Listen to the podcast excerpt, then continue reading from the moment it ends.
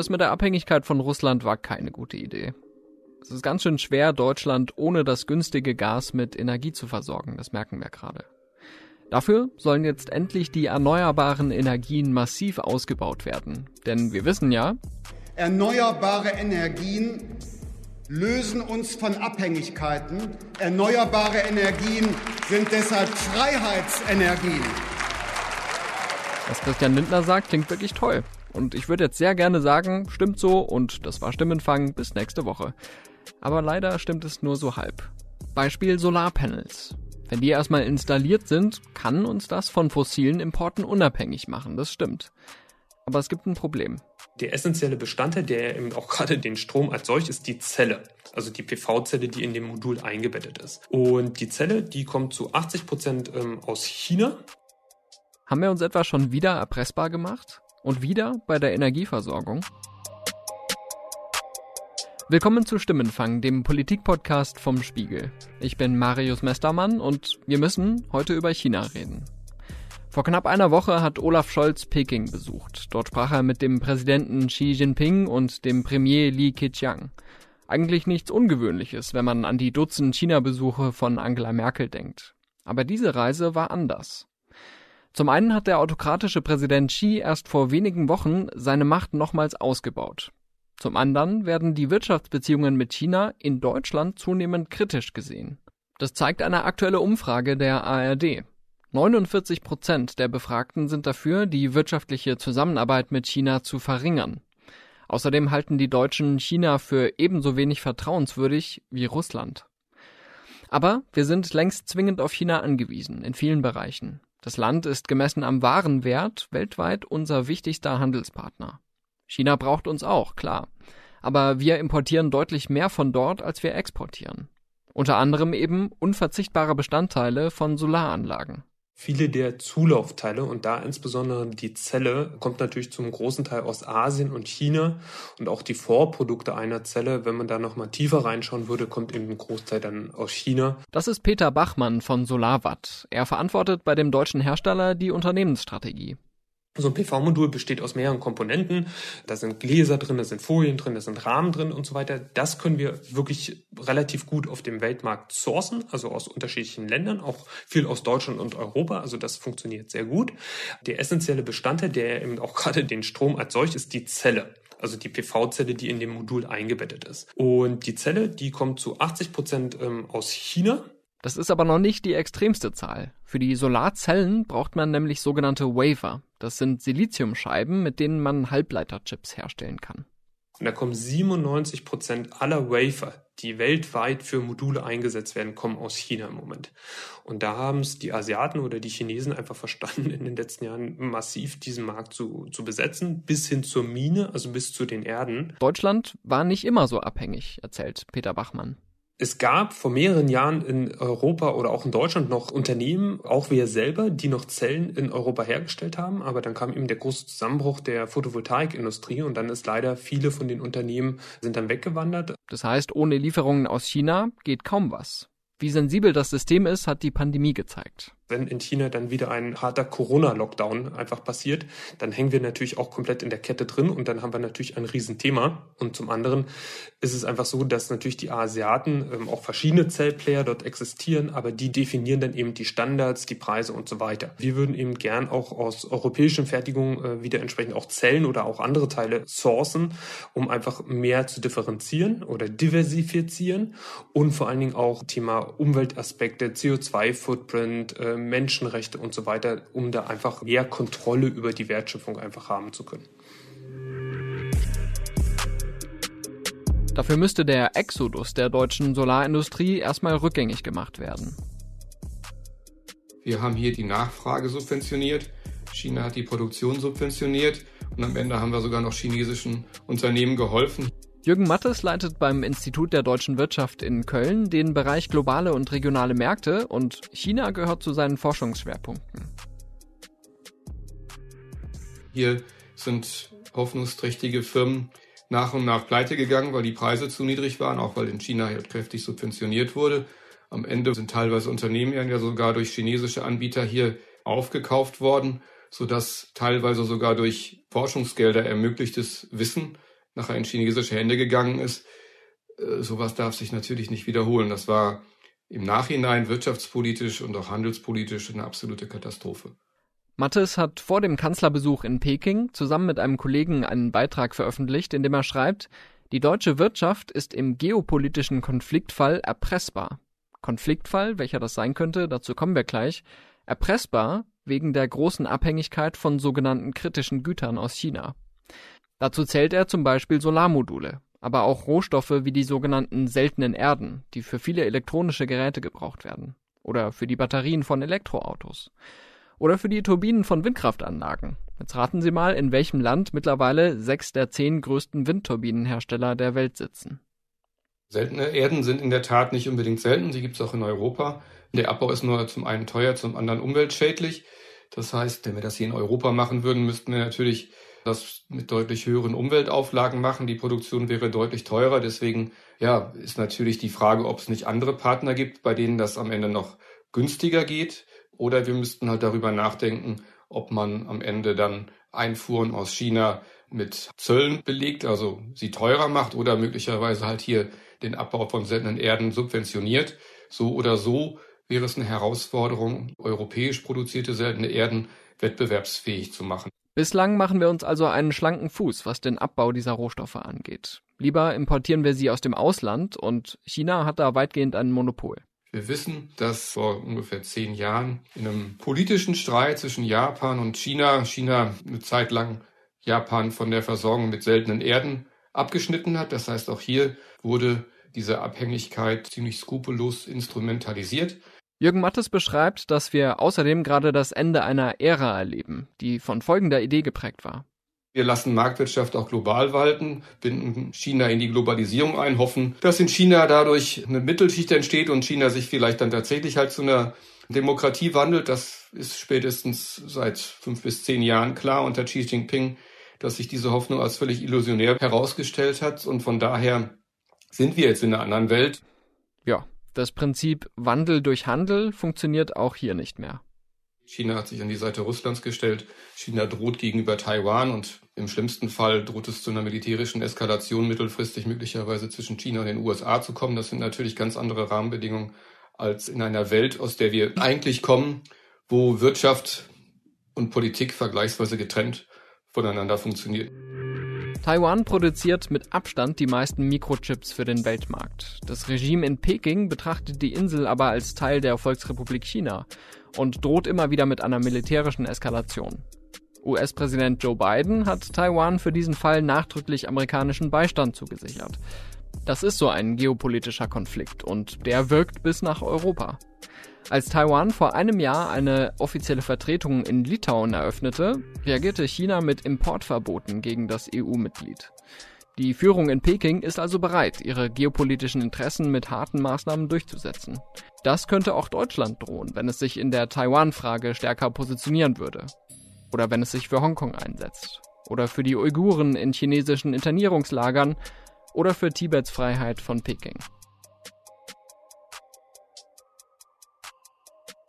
Chinas Druckmittel sind für Deutschland ein Problem, das haben auch die Nachrichtendienste erkannt. Mitte Oktober wurden der Verfassungsschutzchef Thomas Haldenwang und der BND-Chef Bruno Kahl vom Parlamentarischen Kontrollgremium des Bundestags befragt. Hören Sie selbst.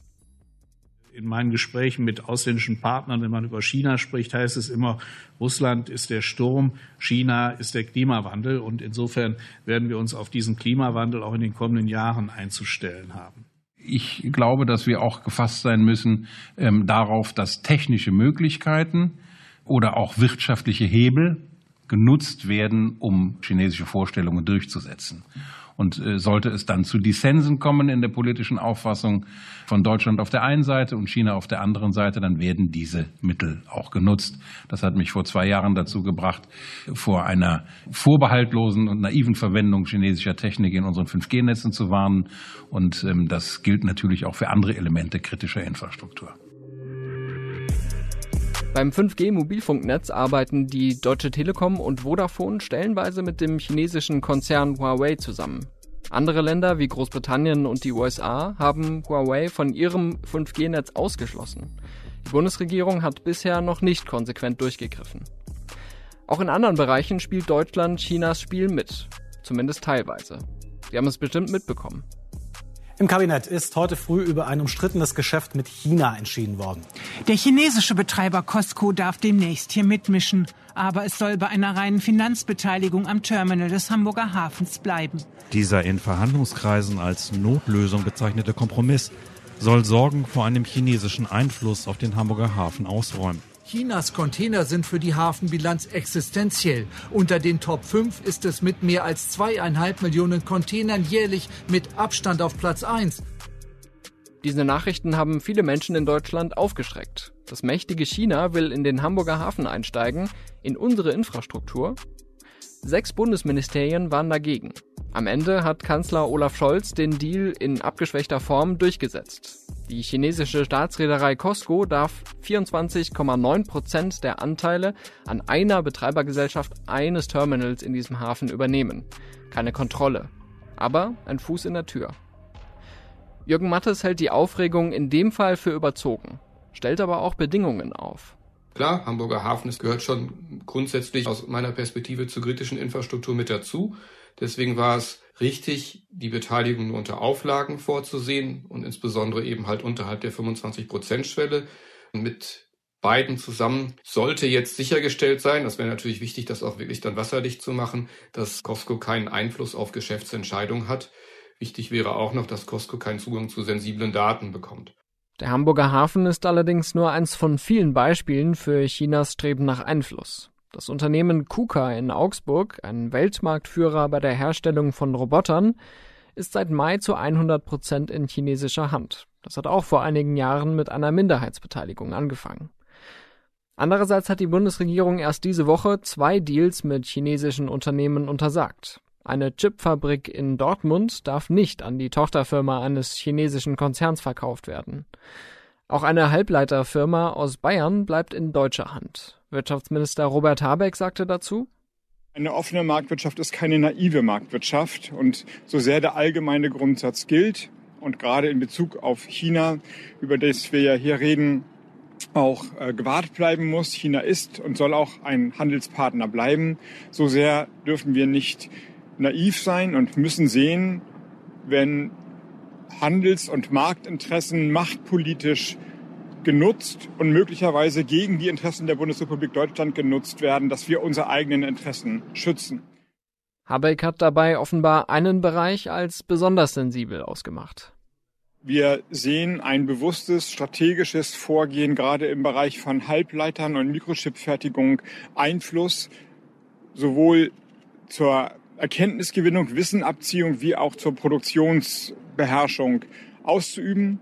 Und deswegen es ist zwingend geboten, das gesamte Bild zu sehen. Und das gesamte Bild heißt, dass wir unsere kritische Infrastruktur in verschiedenen Produktionsbereichen besser schützen müssen. Eine klare Linie der Bundesregierung, wann solche Deals zu gefährlich sind und wann nicht, scheint es aber noch nicht zu geben. Auch die große China-Strategie, die die Ampelkoalition versprochen hat, lässt noch auf sich warten. Die Abhängigkeit in der Solarbranche zeigt aber, dass wir schon jetzt erpressbar sind. Genau aus dem Grund, das unterstelle ich, ist das Thema in China industriepolitisch schon vor über zehn Jahren auf die Agenda gekommen. Gunther Erfurt arbeitet seit rund 20 Jahren in der deutschen Solarbranche. Heute ist er CEO des Schweizer Herstellers Meyer Burger. Der betreibt in Ostdeutschland zwei Standorte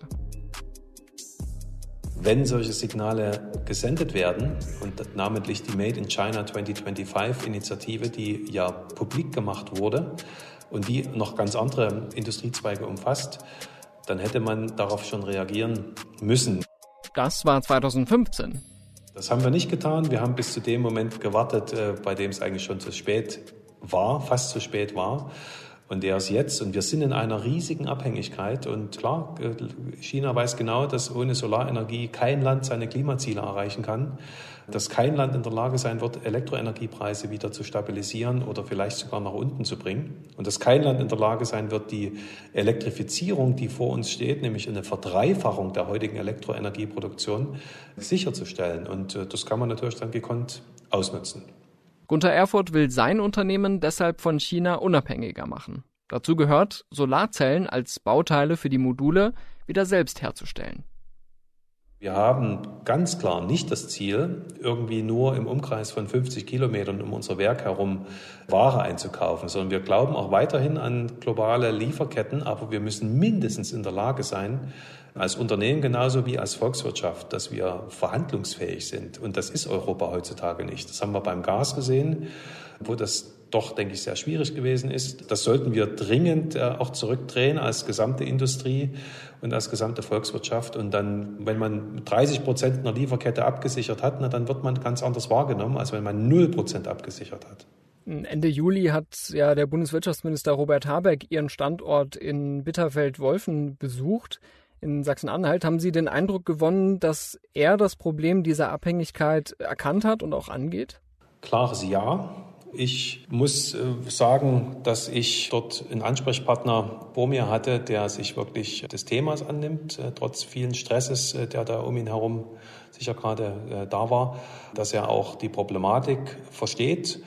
Allerdings ist natürlich zwischen Problematik verstehen und dann ein industriepolitisch perfekt orchestriertes System zu entwickeln auch noch ein kleiner Unterschied weil ich nicht unterstellen will, dass Robert Habeck das nicht kann. Aber die Industrie braucht natürlich, wenn man diese Ziele erreichen will, das mal in Zahlen zu fassen, 215 Gigawatt Solar bis 2030. Das ist das Ziel der Ampel, das äh, auch die gesamte Branche sehr, sehr unterstützt und das wir für sehr gut halten. Das bedeutet 22 Gigawatt Solarzubau pro Jahr ab sofort.